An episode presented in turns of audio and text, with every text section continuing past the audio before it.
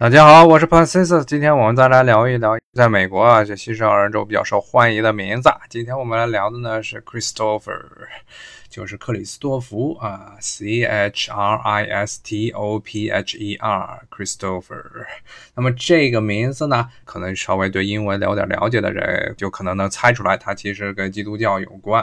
Chris 就是基督的意思啊，Tover 其实是来自于 offer 这个名字，其实后面这一半部分呢，其实是希腊语，意思是呢承载或者带着的意思。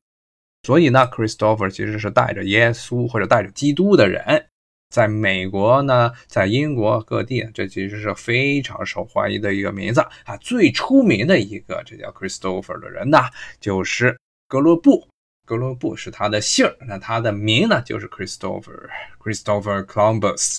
那么另外一个非常出名的这 Christopher 呢，就是如果大家看过《指环王》系列电影，就知道里面那个最早的那个白衣巫师呢，萨鲁曼，他的扮演者 Christopher Lee 是英国历史上最出名的这个男演员之一啊，扮演过很多知名的角色。他这个老大爷呢。九十三岁的时候才去世，去世之前两年还自己出了一张摇滚专辑啊，可以说是非常猛的一位哥们儿。所以当时你可以看见叫 Christopher 的人呢，一般上都非常喜欢冒险，喜欢干一些很有趣的事情。当然，最后再说一句，像超人最早的超人的扮演者，就是后来在九十年代末一位骑马摔断了脊髓的那位呢，也叫 Christopher。